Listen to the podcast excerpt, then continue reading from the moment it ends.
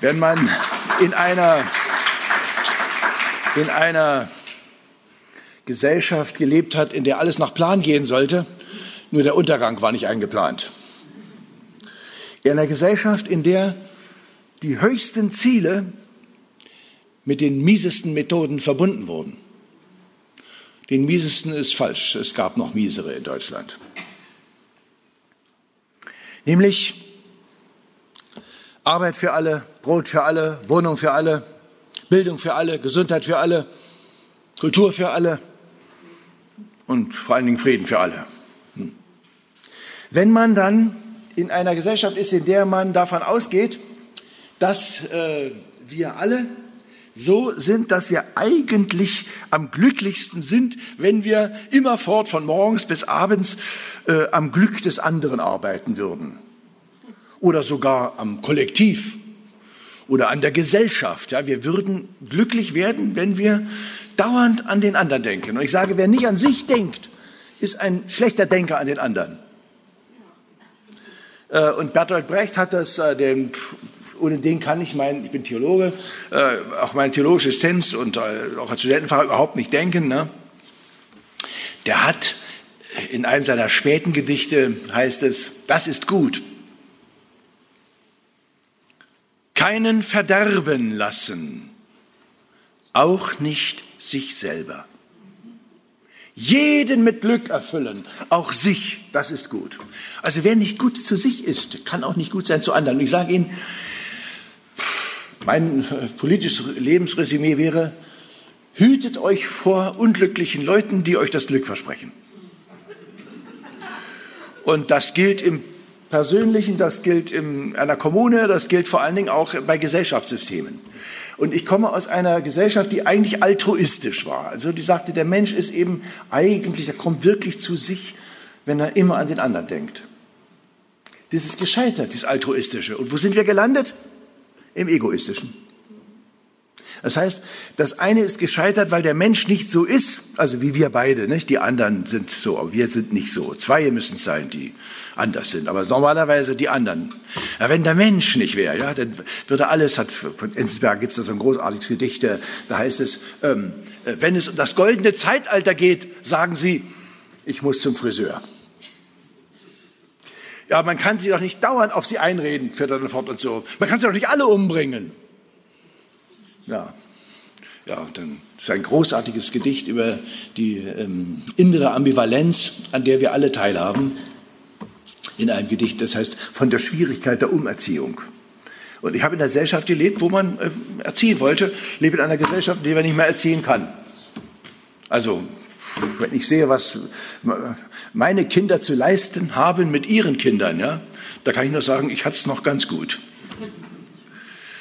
Ähm, aber worauf ich hinaus will, ist dieses, äh, das Prinzip der sozialistischen Gesellschaft, auch des sozialistischen Weltsystems, das auch davon ausgeht, dass ähm, die Gesellschaft nach einem bestimmten historischen Plan verläuft und die Partei die Institution ist, die erkannt hat, welches diese Gesetze sind und wie man diese äh, erfüllen soll, wie man diese durchsetzen soll, nicht wahr? So. Äh, ich finde es ganz schön hier, dass äh, wenigstens einer hier ist, der ich aus der Studentengemeindearbeit noch äh, kenne und der auch die, unsere Deutsche Demokratische Republik von innen her erlebt hat. Und an, an der Hochschule Karl Schorlemmer immerhin, nicht wahr? Wissen Sie noch, nicht wahr? So, und da, dies, dies war sehr gut gedacht, aber es ist nicht realisierbar. Jetzt sind wir aber in einer Gesellschaft, wo, wo sagen, der Egoismus zum, zur Hauptantriebsfeder wird und die das im Menschen, dem Menschen innewohnenden Gier-Virus nützt. Wenn man nämlich das Gier-Virus nicht nutzt, gibt es also keinen, keine Leistung. Wenn Sie allen Leuten das Gleiche geben, sind auch die Fleißigen faul. Wenn Sie den Fleißigen und denen, die mehr können, auch ein bisschen mehr geben, wird das, ange, wird das auch sagen, angereizt, etwas zu tun. Und ich kann da sagen, das hat schon unser Spitzbart, also das Schönste am Spitzbart war, das waren Zeiten mit wunderbaren Witzen. Äh, die Witze waren ja meistens sogar in der Realität. Ja, so, ne, das, äh, der hat 1958, als sie merkten, dass das nicht geht, wenn man den Menschen, der äh, auch mehr will und mehr haben will, dass man dem auch ein bisschen mehr geben muss, damit er angereizt wird, äh, ja, auch Leistung zu zeigen. Wenn Sie äh, das nicht machen, dann funktioniert eine Wirtschaft nicht. Das hat Ulbricht erkannt. 1958 und hat dann versucht, ich halte Sie dann nicht mehr auf mit DDR, dann haben Sie keine Angst, ja, wir sind, kommen dann bald in unsere Realität. Ähm, da haben Sie versucht, äh, den, dem Mittelstand wieder ein bisschen ähm, Steuererleichterung zu geben. Ja? Wobei ein Sozialdemokrat den ganz großen Steuererleichterungen gegeben hat und nicht den Mittelstand. Ja? Also ich bin in einer komischen Welt. Äh, und sich dann gewundert, dass die nicht mehr Arbeits, äh, ein, äh, Arbeitsplätze geschaffen haben, sondern dass sie das sehr gut genutzt und irgendwo anders angelegt haben. Ja? Irgendwo im Winterkorn irgendwo ähm, nochmal zu übrig zurück. Und da haben sie gemerkt, das geht nicht. Wir müssen den Mittelstand stärken und wir müssen, sagen wir, in einer Poliklinik muss die Ärztin, die sehr fleißig arbeitet, ein bisschen mehr kriegen als die, die also alle ähm, Jahre sechs Wochen ähm, krank wird. Weil in der DDR war das so, sie konnten als äh, Angestellte irgendwo, auch Lehrer ja, konnten das, äh, also sechs Wochen freimachen ohne Abzüge. Und ich kann Ihnen sagen, es gibt immer mal im Haushalt so viel zu tun, wenn man den Maler hat und so, dass man die sechs Wochen nimmt und nach sechs Wochen wiederkommt. Nach 91 wurden die nie krank. Verstehen Sie? So. Und die Arbeit müssten da die anderen machen. Das geht nicht. So. da hat Ulrich gesagt, so, wir müssen sehen, dass die, die, die Kollegen, ja, dass die auch ein bisschen mehr kriegen. Nicht wahr? Genossen, wir brauchen, wir brauchen materielle Stimuli. Haben Sie verstanden? Stimuli, ja. Der hat sich öfter so im Lateinischen versucht und es heißt ein, also ein Stimulus, ein Anreiz. Das heißt, er hat gesehen, man muss ein bisschen unseren, unser, unser Bedürfnis, also besser zu sein und dafür auch mehr zu kriegen, anreizen. Sonst geht's nicht. Deswegen brauchen wir materielle Stimuli. Mir unvergesslich. Das habe ich übrigens nicht im Ostrundfunk gehört, sondern im Westrundfunk, weil ich nie Ostrundfunk gehört habe. Aber da haben sie auch mal gern hergemacht, ja, über den, ja. Ich meine, der hat da Sachen drauf gehabt, wie zum Beispiel Quo Vadis, ja. Wem nützt das? Ja, und äh, es sind ja auch viele Leute, die die DDR verlassen haben, von den vier Millionen ab 46. Die sind nicht alle aus ganz politischen Gründen gegangen, sondern die wussten, wo wenn du was werden willst und dafür auch was, auch was kannst und was einsetzt, dann, hat das, dann lohnt das auch. Das muss auch irgendwie lohnen, so ist der Mensch. Nun aber, sage ich, ist das, was in der christlichen Tradition zu den sieben Todsünden gehört, ja, die Avaritia, die Gier und der Geiz, die zusammen sind, gehört zu den sieben Wurzelsünden der christlichen äh, mittelalterlichen Tradition, aus denen also die anderen alle hervorgehen und jede einzelne äh, Todsünde hat einen ganz eigenen Teufel, der einem da im Nacken sitzt, nicht? Und beim, bei der Gier ist es der Mammon, der einem im Nacken sitzt, so und, und, und alles bestimmt. Und es ist ausgerechnet eine äh, Todsünde zum Hauptantriebs zur Hauptantriebskraft unserer Gesellschaft geworden. Wo jeder sehen muss, wo er bleibt und wo du äh, gut was kriegst, äh, ob du das verdient hast oder nicht, du kriegst es. Also wissen Sie, die Rennfahrer da, diesen ähm, Mercedes, und die heißen die nicht, heißen Mercedes, heißen die nicht. Na, Sie wissen schon. Ähm, wie? Ferrari und die anderen, ja, jedenfalls. Die kriegen so viel, wie keiner verdienen kann.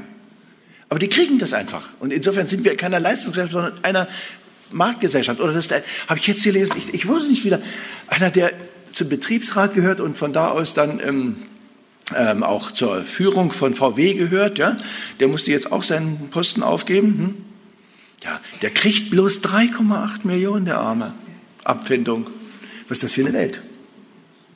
Ich jetzt von Winterkorn rede ich gar nicht oder so, denke auch von dem, was wir in den letzten Monaten so erlebt haben. Vom Kaiser spreche ich auch erst recht nicht, da er nichts sagt, sage ich auch nichts. äh, jedenfalls, äh, dies äh, äh, bedenke ich aber als, als Theologe, wenn man ehrlich ist, sagen, ähm, ich kann gar nicht so gierig sein, weil ich nicht so viel habe. Und wer kann für sich garantieren, also wenn ich Sie anschaue, Sie sind bestimmt ein Leistungsträger. Und wenn Sie ganz viel kriegen würden, er dreht sich um, er denkt, er ist nicht gemeint. Wenn sie nicht, was er ganz viel kriegen können, ob sie es nicht nehmen. Ich habe das 1990 das erste Mal erlebt, kam einer zu mir und sagte, ich kann ein Gespräch mit einem Philosophen sowieso, wie ich jetzt nicht erzählen, wer das war. sagt er zu mir, also Sie kriegen, Sie kriegen für den Abend auch gut bezahlt ja? ähm, und das bleibt unter uns. Ich wusste, was meint er damit? Er sagte, Sie, sagte zu mir dann, Sie verstehen schon. Und wenn du das erste Mal da dran bist und das machst, äh, ist, bist du schon auf der schiefen Ebene, dass, dass, du das auch machst. Also das ist so. Und ich denke immer, wer, wer noch nie in eine Giersituation gekommen ist, kann gar nicht mitreden. Und ich sage noch schärfer, wer gar keine Gier hat, der hat noch gar nicht gelebt. Wir brauchen auch sowas wie die Gier nach etwas. Also ich, ich, jedenfalls, wer hier ohne Gier ist, hier sind Plätze frei. Äh, und das Problem ist ja offensichtlich, dass Menschen, die äh, äh, das, was sie kriegen können, gar nicht brauchen, dass die eine unglaubliche Angst davor haben, dass, dass ihnen das verloren geht, was sie haben, aber gar nicht brauchen. Zum Beispiel hat der Uli, denken Sie nicht an den konkreten jetzt, ich nenne einfach Uli, der Uli, der, hat, der, der konnte nachts nicht mehr schlafen. Und da was Sie gleich denken. so. Und da hat er nachts gezockt und hat er gesagt, also er hat gewissermaßen äh, Barmherzigkeit erwartet, weil er ganz arm dran war, weil er nachts nicht schlafen konnte, weil er gezockt hat. Also obwohl seine Fleischfabrik ganz schön viel abgeworfen hat, egal, gut, jedenfalls. Ähm, oder denken Sie an Martin Winterkorn und an seine Top-Entwicklungschefs. Für einen kleinen Gewinn, ein, einen Weltkonzern, an dem auch sagen, der deutsche Name hängt, ja, so in Frage zu stellen. Mal ganz abgesehen davon, dass das auch ökologisch eine Katastrophe ist, ja, aber äh, ist ja noch gar nicht ausgemacht. Und äh, die Amerikaner werden uns, äh, bevor wir TTIP auch noch kriegen, schon jetzt zeigen, also wie sie ähm, ähm uns äh, die rote Karte äh, geben oder so. Oder denken Sie an die Machtgier eines Robert Mugabe, ja, der kann ja kaum noch gehen, aber, aber hat eine unglaubliche Macht und kann davon nicht lassen. Äh, oder an Politiker, die in die Wirtschaft gewechselt sind. Und das scheint parteiübergreifend zu sein. Äh, Linke sind nur noch nicht gefragt worden, sage ich mal. Aber alle anderen, also es ist unglaublich, was, was, da, was da passiert. Und ich sage, wenn ich das wäre, ob ich nicht auch irgendwas abkochen würde und dann vielleicht noch scheitern damit, hm? äh, wenn, das, wenn ich das Zehnfache kriege. Und ich finde deshalb nicht in Ordnung, dass die Bundeskanzlerin weniger kriegt als ein tüchtiger äh, Anwalt. Äh, ich finde, wenn man, wenn man sich mal vorstellt, was die dort jeden Tag leisten müssen, was der Außenminister, sage ich mal zumal, und, und die Kanzlerin, was die leisten. Ich finde manchmal die Art von Leuten, die nicht Politik machen, wie die über Politik herfallen, ähm, nicht in Ordnung. Und ich sage also, man muss in unseren Kirchen, darf man keine heiligen Messe und keinen Gottesdienst versäumen, für die, die politisch handeln müssen, zu beten wir müssen das nicht. So, also für die auch und deren Zwänge auch äh, sagen, ähm, da zu sein. Ja. Also, ich will noch äh, eins, dass Sie sich nachher das, äh, das merken, bis nachher noch. Also, ähm, ich meine, äh, der ich ein genießender, das Leben genießender Mensch bin und das Glück habe, dass ich es genießen kann. Also, ich habe alle meine fünf Sinne oder sieben, die habe ich noch. Und wenn man morgens aufwacht, und nicht sagt, oh, schon wieder ein Tag, sondern sagt, Mensch, ich lebe. Oder mein Gleichgewichtsorgan stimmt. Also als ich einmal mal passiert mir unterwegs irgendwo, das linke Bein rutschte einfach weg. Rutschte einfach weg und ich konnte mich aber noch halten. Ich hätte auch, auch mit dem Kopf gegen irgendwas knallen können. War da in so einem Hotel irgendwo an der Ostsee und ja, das wäre es dann gewesen. Nicht? Ich habe mich noch festhalten können und seitdem dachte ich, Mensch, jedes Mal, wenn ich morgens aufstehe, stehe ich jetzt so auf, dass ich erst beide Beine stehen habe und gucke erst mal, geht's? Geht, gut. Also ich finde dieses dankbar zu sein für die Genüsse des Lebens. Zum Beispiel morgens das frische Wasser aus der Leitung. Das kannst du sogar trinken. Sag ich mal als jemand, der in Merseburg gelebt hat. Ja, also das, ich war, also, dass wir das überlebt haben, ja, zeigt auch, dass der Schöpfer uns gnädig war. Ja, so.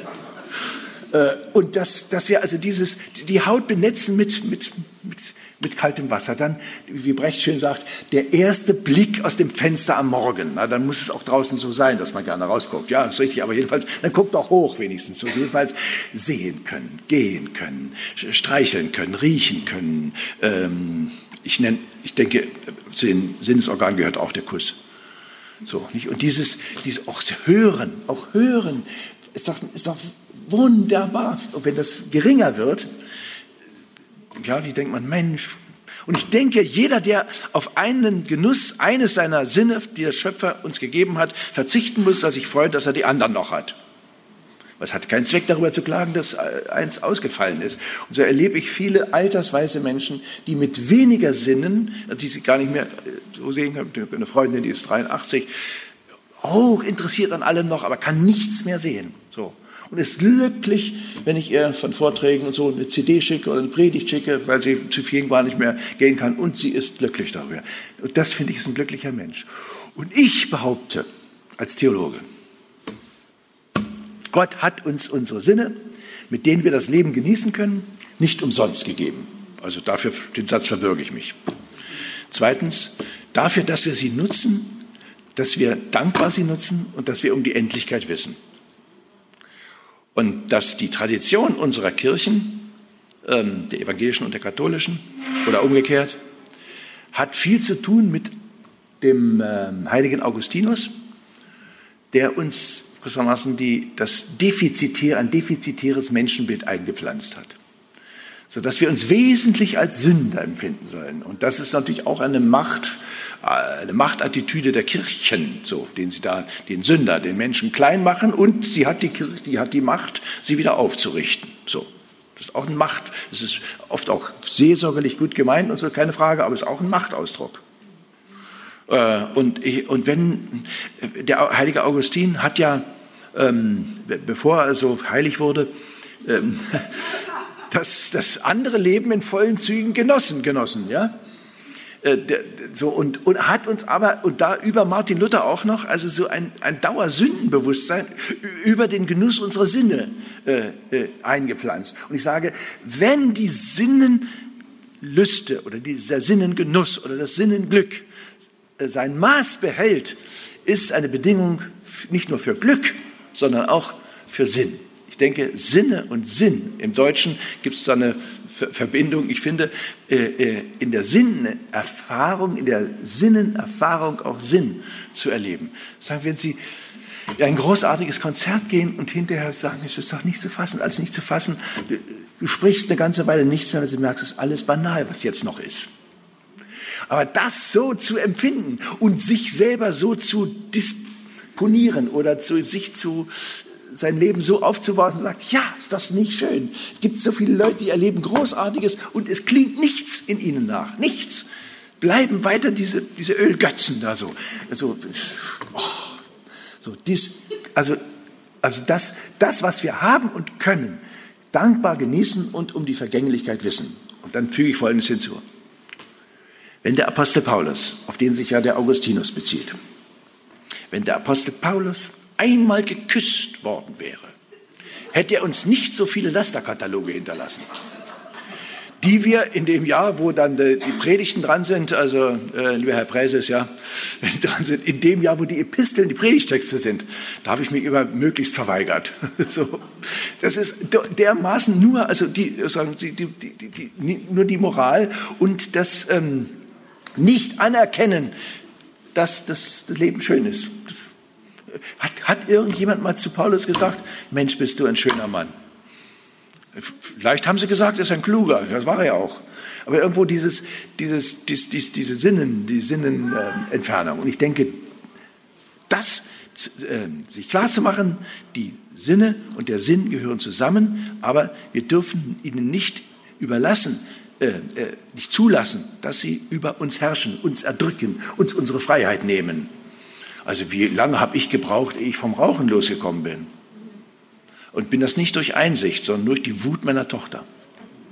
Die hat mir die Zigarette aus dem Mund gerissen 1983 und hat gesagt, Vati, ich möchte, dass du noch länger lebst.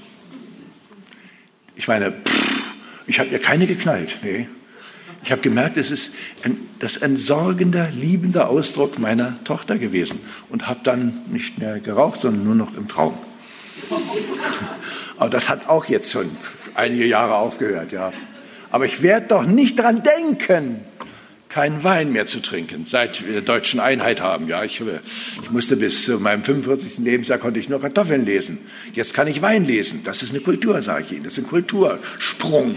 Den man hat, Wein lesen. Und diesen selben Wein, den man gelesen hat, dann den Winzer kennen und äh, äh, diesen seinen Wein trinken. Und der, also, pff, vielleicht ist der gar nicht so gut, aber wir haben den gemeinsam ge gelesen und, und, und wir haben die Maische erlebt und so weiter. Da ist man alles mit drin. Es ist wunderbar, jedes Jahr wieder bei diesem Winzer Wein zu lesen. Ein Glück. Ich habe darüber auch in meinem Buch versucht zu schreiben, was Wein für ein Glück ist. Also wenn man, wenn man äh, abends über den Durst, aber nicht unter das Niveau trinkt. Ja, so, das so. Ähm, ja, aber zurück zur Gier und zur Erkenntnis, dass wir der Gier und verschiedenen Gierformen verfallen können. Ich sehe ganz viele ganz junge Menschen, ja, so von, vom siebten Lebensjahr an, die leben nur noch so oder so. Und alle drei Minuten so, nicht? Und das so, und das ist, was, was soll daraus werden? Ich meine, wenn die zusammensitzen, nicht die, sondern oft sitzen sie zusammen in einem Lokal, haben einen wunderbaren Kaffee vor sich, ja, und so, sitzen so da. Äh, und, und, und, und, und nehmen Kontakt zu ihren virtuellen Freunden auf. Mensch, du musst den realen Freund und die reale Freundin irgendwie, mit der wirst du auch merken, das ist nicht alles ideal und gefällt mir wirklich nicht alles oder so, nicht? Oder, oder, oder dieses gefällt mir kann so, so verflachend sein über Menschen und deren Meinungen, wenn, wenn, wenn man nur anklicken kann. Gefällt mir, gefällt mir nicht. Und von da aus dann nachgucken, wie viele gefällt mir, wie viele gefällt mir nicht, davon ableiten, was mal einem gefallen muss weil es vielen gefällt. Da sind wir in der schlimmer als in der kommunistischen Gesellschaft, wenn wir so eine, so eine Vereinheitlichung aus Freiheit, in der Freiheit, eine Form von Vereinheitlichung herstellen. Ich ähm, glaube ja, dass die ähm, ähm, Kabarettisten heute die besten Prediger sind. Häufig sind sie auch Bußprediger geworden. Und zwar so, dass wir nicht erniedrigt werden dabei. Wenn Dieter Hildebrand den ich besonders geliebt, geschätzt habe und in ihm einen Freund gefunden habe oder, oder den euren hier, den Hans-Dieter Hüsch. Wie man Kabarett mit solcher Liebe zum Menschen und zu unseren kleinen Gebrechen, das ist so schön. Und der weiß auch, wovon er redet. Ja? Das ist so großartig, weil die, weil die, die, die Kabarettisten bringen es halt auf den Punkt. Und einer, deren, ähm, bei dem ich das auch erlebt habe mit einem Stück hier, wir sind ja jetzt in der Bildungsveranstaltung, deswegen darf ich das machen, den müssten Sie sich mal anhören. Und zwar auch im Blick darauf, dass er nicht die Welt nur angreift, sondern sich auch klar wird, wie sehr wir alle, in, also außer uns beiden, schon Lachen ja gemerkt, ja so, infizierbar sind. Es gibt eben in jeder Gesellschaft solche und solche, solche, die mehr haben, solche, die weniger haben. Hören Sie mal, wenn wir alle gleich viel hätten, das wäre doch langweilig. Nein, nur wenn es welche gibt, die etwas haben, was die anderen nicht haben, was sie aber auch unbedingt haben wollen. Nur dann entsteht diese Kraft, die letztendlich Wachstum schafft, die Gier. Was ist das für ein Tier, die Gier? Es frisst in mir, es frisst in dir, will mehr und mehr und frisst uns leer. Wo kommt das her, das Tier? Und wer erschuf sie nur, die Kreatur? Wo ist das finstere Höllenloch, aus dem die Teufelsbestie kroch, die sich allein dadurch vermehrt, indem sie dich und mich verzehrt? Und wann fängt dieses Elend an, dass man genug nicht kriegen kann und plötzlich einfach so vergisst, dass man doch längst gesättigt ist und weiter frisst und frisst und frisst und trifft dann so ein Nimmersatt auf jemanden, der etwas hat, was er nicht hat und gar nicht braucht, dann will er es auch. Wie? Das soll es schon gewesen sein. Nein, einer geht bestimmt noch rein. Und überhaupt, da ist doch wer, der frisst tatsächlich noch viel mehr. Und plötzlich sind sie dann zu zweit. Die Gier und ihre Brut, der Neid. Das bringt mich doch mal ins Grab, dass der was hat, was ich nicht hab, dass der wo ist, wo ich nicht bin, das will ich auch, da muss ich hin. Warum denn der, warum nicht ich? Was der für sich, will ich für mich. Der lebt in Saus und lebt in Braus mit Frau und Hund und Geld und Haus und hängt den coolen Großkotz raus. Wahrscheinlich alles auf Kredit. Der protzt und prahlt und strotzt und strahlt, wie der schon geht, wie der schon steht, wie der sich um sich selber dreht und wie der aus dem Auto steigt und aller Welt den Hintern zeigt. Blasierte Sau! Und seine Frau ist ganz genauso arrogant und degutant und diese Blagen, die es wagen, tragen, die Nasen so endlich hochzutragen. Da hört aber auf der Spaß. So kommt zu Neid und Gier der Hass. Und sind die erst einmal zu dritt, fehlt nur noch ein ganz kleiner Schritt, bis das der Mensch komplett verroht und schlägt den anderen halb tot. Und wenn ihr fragt, wer hat ihn bloß so weit gebracht, das hat allein die Gier gemacht. Ähm, Also ich höre das immer wieder und merke, ich komme in den Rhythmus so rein so und, und dann merke ich, ja, der meint mich ja auch, der meint mich ja auch, das weiß ja auch, wie das ist und wie das geht, ja. So. Ja.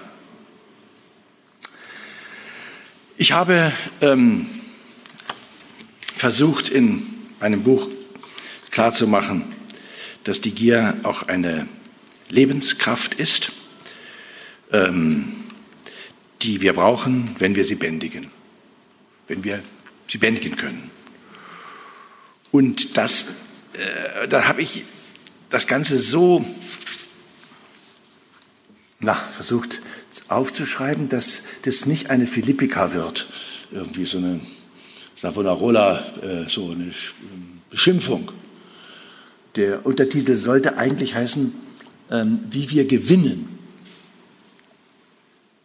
was wir verlieren, wie wir gewinnen, das, was wir verlieren. Nicht nur, wie wir zerstören, aber das ist heute so, der Verlag sagt nie, Sie müssen schon, wenn Sie schon das Glück mit einbeziehen wollen, muss dann doch drinstehen, wie wir zerstören, das verkauft sich besser.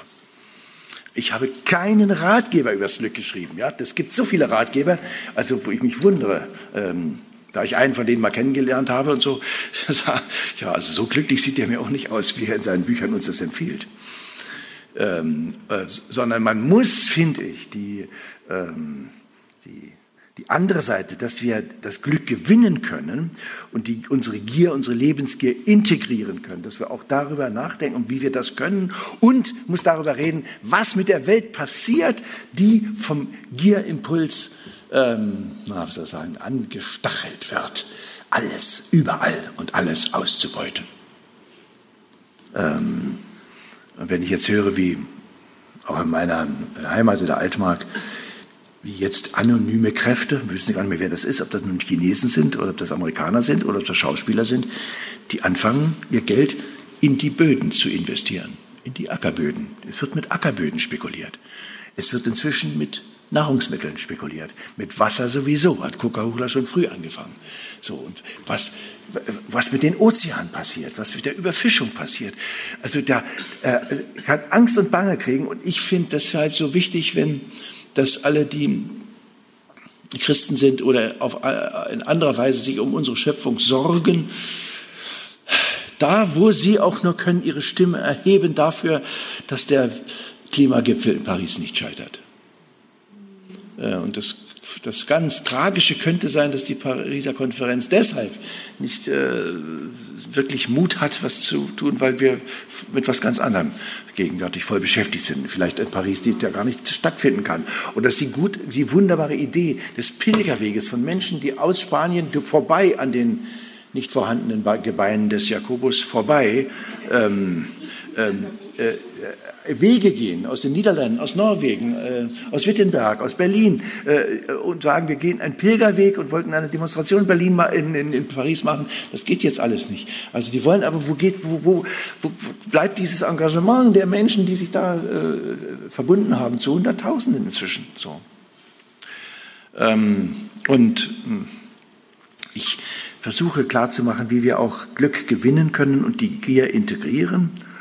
Ich weiß selber, was ähm, ähm, Gier ist, ähm, wenn ich davon rede. Wer bis zum 16. Lebensjahr täglich am großen Mittagstisch mit Eltern, sechs Geschwistern und der Oma und oft noch ein und zwei Gästen miterlebt hat, wie er sich beeilen musste, wenn er beim Nachschlag noch etwas abbekommen wollte, der neigt lebenslang zum hastigen Essen. Es wird zur Gewohnheit. Genießen und gieriges Verschlingen werden eins im alsbald wohligen Sattsein. Und wenn ich mit Leuten zusammensitze beim Frühstück, während ich schon das äh, zweite Brötchen aufgegessen habe, die sind die immer noch bei der ersten Hälfte. Ich denke mir, wie können die eigentlich genießen? Ja, die können, die fragen mich, warum schlingst du so? Ich sage, weil ich es genießen will. So. Und andere, aber da haben wir auch, wir haben einen anderen Genussrhythmus, jeder. Auch ein Glück, ja. Aber ich esse ungern mit Leuten, die ganz lange essen. So.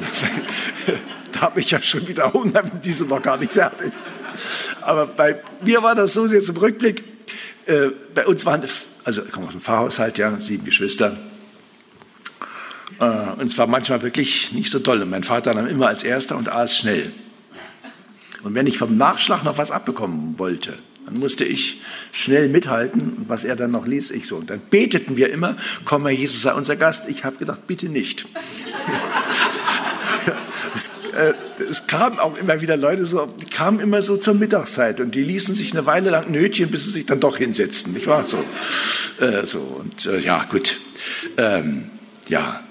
Und äh, ähm, ich denke, was wunderbar ist, wenn man ich habe eine Gier, das wissen wir schon manche von mir, weil ich es aufgeschrieben habe. Also nach anstrengender Arbeit an einem Tag, am liebsten auf nüchternen Magen, so um 17 Uhr, eine Flasche Bier aus der Flasche. Urkostetzer, das Bier. Und schönes würziges halt. Und dann fühle ich mich so wohl. Also, dann kann der nächste, also der nächste Teil des Tages beginnen. So hat jeder vielleicht auch, auch das, was er braucht. Andere joggen, ich trinke ein Bier. So, das, ah, so. Oder als Zehnjähriger habe ich mit meinem Freund Heinz öfter verborgene kleine Vergünstigungen mir verschafft. Durch Naschen irgendwo im Erdbeerfeld des Gärtners Domisch, weit draußen. Oder in der Kirschplantage auf dem Weg zum Badesee. Mundraub sei kein Diebstahl, hieß die selbstentschuldigende Formel. Hastig die süßen Früchte in den Mund stopfen, dann aber schnell weg, ja nicht erwischt werden oder auch nur erkannt werden. Aber ich sage Ihnen, keine Schattenmorelle schmeckt so wie die damals gestohlene. Es ist ein Adrenalinausstoß, ja, da so diese zu essen. Und ich finde sowieso, also wenn es im Paradies keine Kirschen gibt, will ich da nicht sein. So, dieses, es ist einfach so, und diese Erinnerung immer noch da an die Kirschen. Ich habe Heinz jetzt mal wieder getroffen, nach 50 Jahren so, ne, ich dachte, weißt du noch? Ja, sagt er, du hattest immer Angst. Ja, ich sage, ja, dich kannte sonst keiner. so, und dieses, das gierig, das, dieses gierig Essen kann auch, ähm, selbst wenn es in diesem Falle gestohlen war, aber wir haben ja wirklich nicht ein Eimerchen dabei gehabt, sondern nur so. Und es war was Wunderbares. So.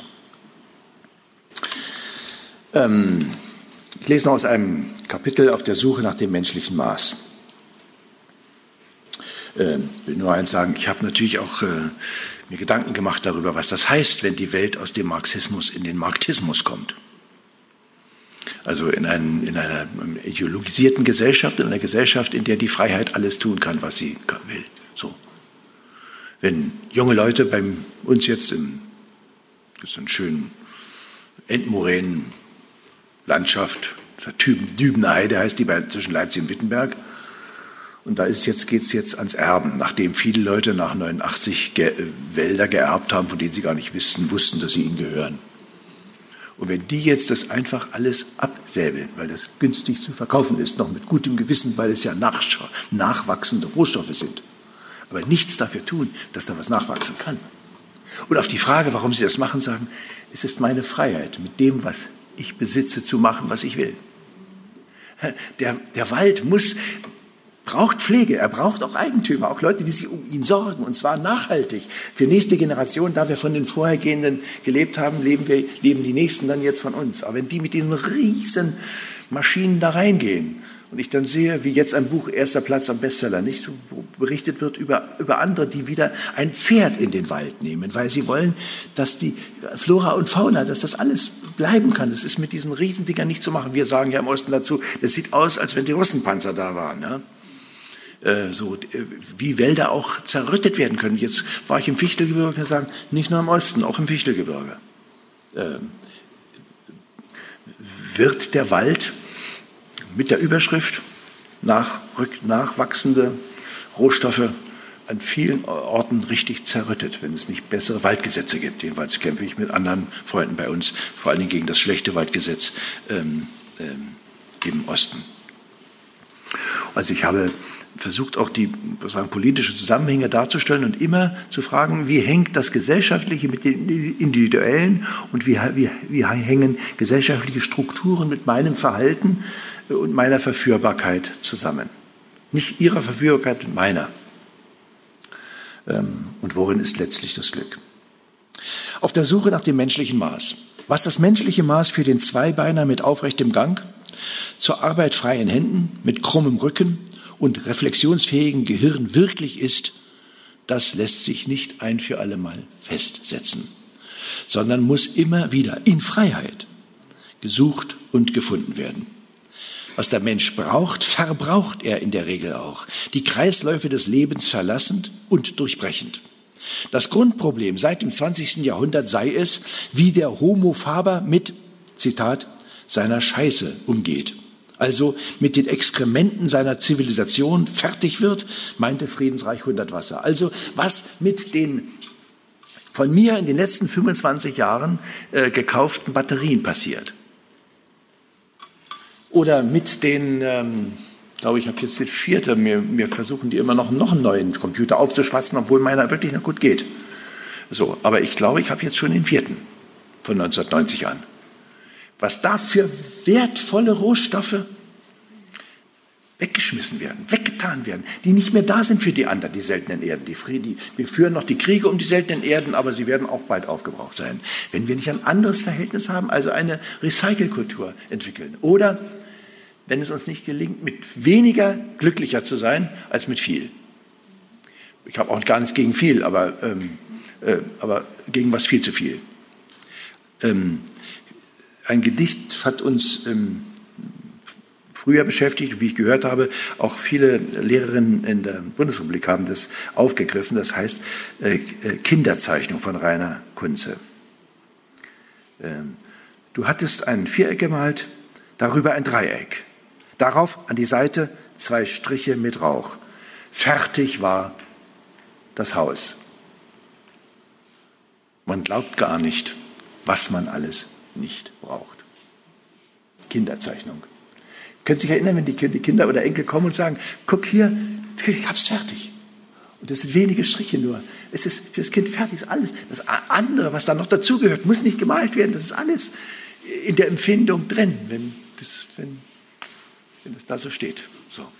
Kinderzeichnung. Und ich finde, das, das ist ein gutes Gedicht für die Glücksfindung. In unserer Überflussgesellschaft ist zu fragen, was der Mensch mit welchen Folgen verbraucht, obwohl er es eigentlich nicht braucht. Wenn Banker und Manager inzwischen 200 Mal mehr verdienen als der Durchschnitt, dann ist jedes Reden vom menschlichen Maß ein Hohn. Vor 20 Jahren war das nur 20 Mal so viel wie ein Normalverdiener.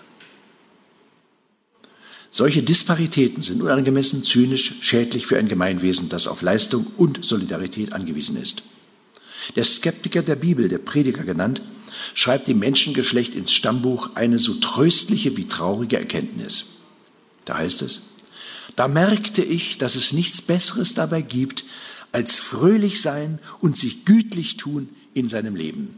Denn der Mensch, der da isst und trinkt und hat guten Mut bei all seinen Mühen, das ist eine Gabe Gottes.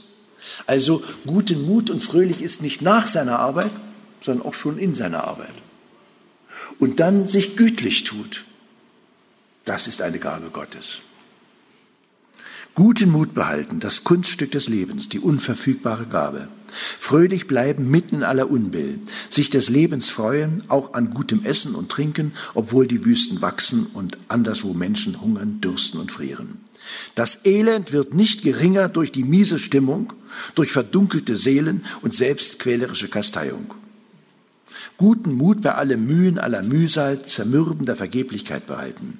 Erst recht, wo es nun ums Ganze geht, wo jeder Einzelne in den sogenannten hochentwickelten Ländern Teilhaber und Teilchen des globalisierten Kapitalismus ist. Mit einer schwindelerregenden Beschleunigung im Sog des Strebens nach schnellstmöglichem Erfolg. Wenn alles der Sucht nach Gewinn unterworfen wird, verliert der Mensch unversehens nicht nur Maß und Mitte, sondern auch sich selbst und die Leichtigkeit des Seins. Das hat Folgen für das Individuum und das Individuelle, für menschliches Miteinander im privaten wie im öffentlich-politischen Raum und nicht zuletzt für die uns umgebende, zum überall verfügbaren Objekt gewordene Natur wo alles unter Maximierungszwänge gerät, wo alles immer größer, schneller werden soll, wo quantitatives Wachstum und Fortschritt die entscheidenden Handlungsmaximen, die Zauberworte schlechthin bleiben, verlieren wir uns und die Welt, von der wir leben. Überfluss wird zum Glückssurrogat so wird unversehens das bloße Meer zum Maß aller Dinge, zur Vorbedingung für alles Gedeihen in einer Gesellschaft, der es vor allem um Kapitalakkumulation geht. Verlieren wir den Sinn für kluges Maßhalten, büßen wir das Augenmaß für das Leben und das Lebendige ein. Wo das Maß verloren geht, setzt sich das Nekrophile durch, die Neigung zur Destruktivität und Zerstörung, wie Erich Fromm das beschrieben hat. Der Baum wird aus der Mitte an den Rand gedrängt. Beton versiegelt die Erde. Das Meer und der Himmel werden verdröhnt. Artenreichster Lebensraum Urwald wird zur Wüste. McDonald und allerlei anderes Fastfood wird als Essen ausgegeben. Gülle verätzt die Ackerkrume. Nutztiere sind nur noch Objekte erbarmungsloser Fleischproduktion. Auch Tomaten erblicken nie das Licht der Sonne. Der Blick in die Welt wird durch den Bildschirm verstellt. Facebook ersetzt reale Freundschaften. Das sanfte Streicheln des Displays, das Streicheln der Wange und der automatisierte Krieg minimiert lebensschützende Skrupel und Gewissensbisse beim Geschäft des Tötens. Brüder, unterm Sternenzelt muss ein guter Vater wohnen. Was noch mit Pathos gesungen wird, hat längst abgedankt.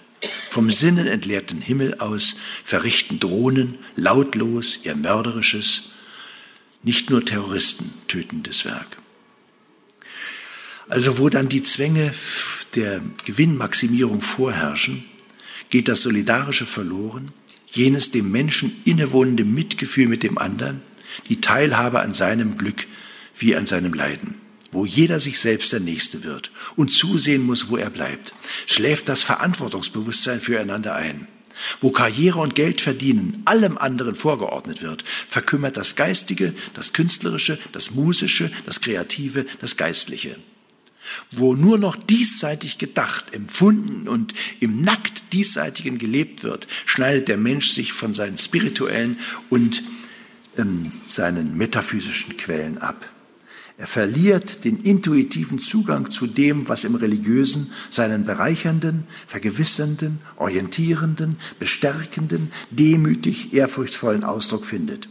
Als erschütterndes, als erhabenes, als sphärisches, als ein zu Tränen rührendes, beim Beten mit gemeinsam gesungenen Kyrie-Lesern aus Thésée, beim Betreten der gotischen, lichtdurchfluteten Basilika von Vézelay beim benommenen Hören der Bachschen Hamollmesse oder des Schubertschen Ave Maria, stehend vor der Figur Das Wiedersehen von Ernst Barlach oder vor dem Gemälde Junge Venezianerin von Dürer angerührt von einer ihre Gedichte lesenden Hilde Domin, ausgelassen tanzend nach dem Blues des Champion Jack Dupré, gelöst laufend durch den herbstlichen Buchenwald oder durch die frisch verschneite Elblandschaft oder Rheinlandschaft. Stunde um Stunde wandernd am rauschenden Meer und fröhlich einander zuprosten mit dem Federweißen in der Weinstraße. Keine Angst vor dem haben, was je und dann ins Kitschige übergleiten mag. Ich glaube auch ein bisschen Kitsch können wir gut vertragen, weil man dann auch wieder sagen, äh, den Sinn für das, ja, für das Erhabene äh, gewinnt. Aber so ich bin heute zusammen äh, mit meinem Freund Manfred Koch hier dann in den Dom gegangen und da braust die Orgel, bist du glücklich. Diese, also die, das, das erhebt nochmal diesen, diesen wunderbaren ähm, Raum und dort, dort mit anderen zusammen Stille sein. Und du, ja, was will ich mehr vom Leben? Ja, dachte, dass der Abend kann dann ruhig noch kommen. Ähm, und ähm, äh, dass der, der dass der äh, reiche Mensch, der zugleich einer Totalität der menschlichen Lebensäußerung bedürftige Mensch ist, der Mensch, in dem seine eigene Verwirklichung als innere Notwendigkeit, als Not existiert, schreibt Karl Marx. Der reiche Mensch ist der, der einer Totalität, also dem Ganzen des Lebens äh, zugänglich wird, in, in seinem Innersten und auch bis ins Äußerste hinein. Also es geht nicht nur um die Welt, wie sie ist, sondern auch, wie wir sie ansehen oder auch wie wir sie empfinden und wie viel wir an uns ranlassen und wie wir den inneren Reichtum entfalten, sodass wir den Äußeren nicht so brauchen, aber uns am Äußeren auch freuen. Also wenn ich sehe, also wie schön die Leute hier angezogen sind und das auch wissen, ist auch schön. Ja? Gehst du und, und Leute, die, also heute habe ich eine junge Frau gesehen mit einem Tuch für Muslime das machen, aber die war so schön angezogen. So. Da, da störte mich nicht mal das äh, Tuch, äh, weil ich da nicht das ganze Gesicht habe, so, aber jedenfalls unglaublich, unglaublich, schön. Oder pff, manche Dinge lassen sich nicht wiederholen, sondern sind nur in der Erinnerung gegenwärtig. Und dies braucht man auch. Die Erinnerung, die weiß, das, was war, lässt sich nicht wiederholen. Aber das, was war, ist in mir und bleibt in mir. Also so, so hat jeder was anderes. Ja. Ein, ich lese Hilde Domin, Sie vielleicht was anderes. Ich, ich höre gern äh, Schubert, Sie vielleicht was anderes. Oder ich, ich lasse mir Luft, Atemluft und höre mir also Avopert an äh, äh, in einer gotischen Hallenkirche in der Altmark, hole mir den Schlüssel vom Pfarrer, nehme ein schön, schönes Gerät von Bose mit, ja, also ich bin ja am besten jetzt, ja, so und, äh, und mache da, mach da eine Bachmotette an und ein Avopert und, und sage, ach, ist das Glück des Lebens. Und da braucht man eigentlich nicht mehr. Das wollte ich Ihnen heute noch sagen. So.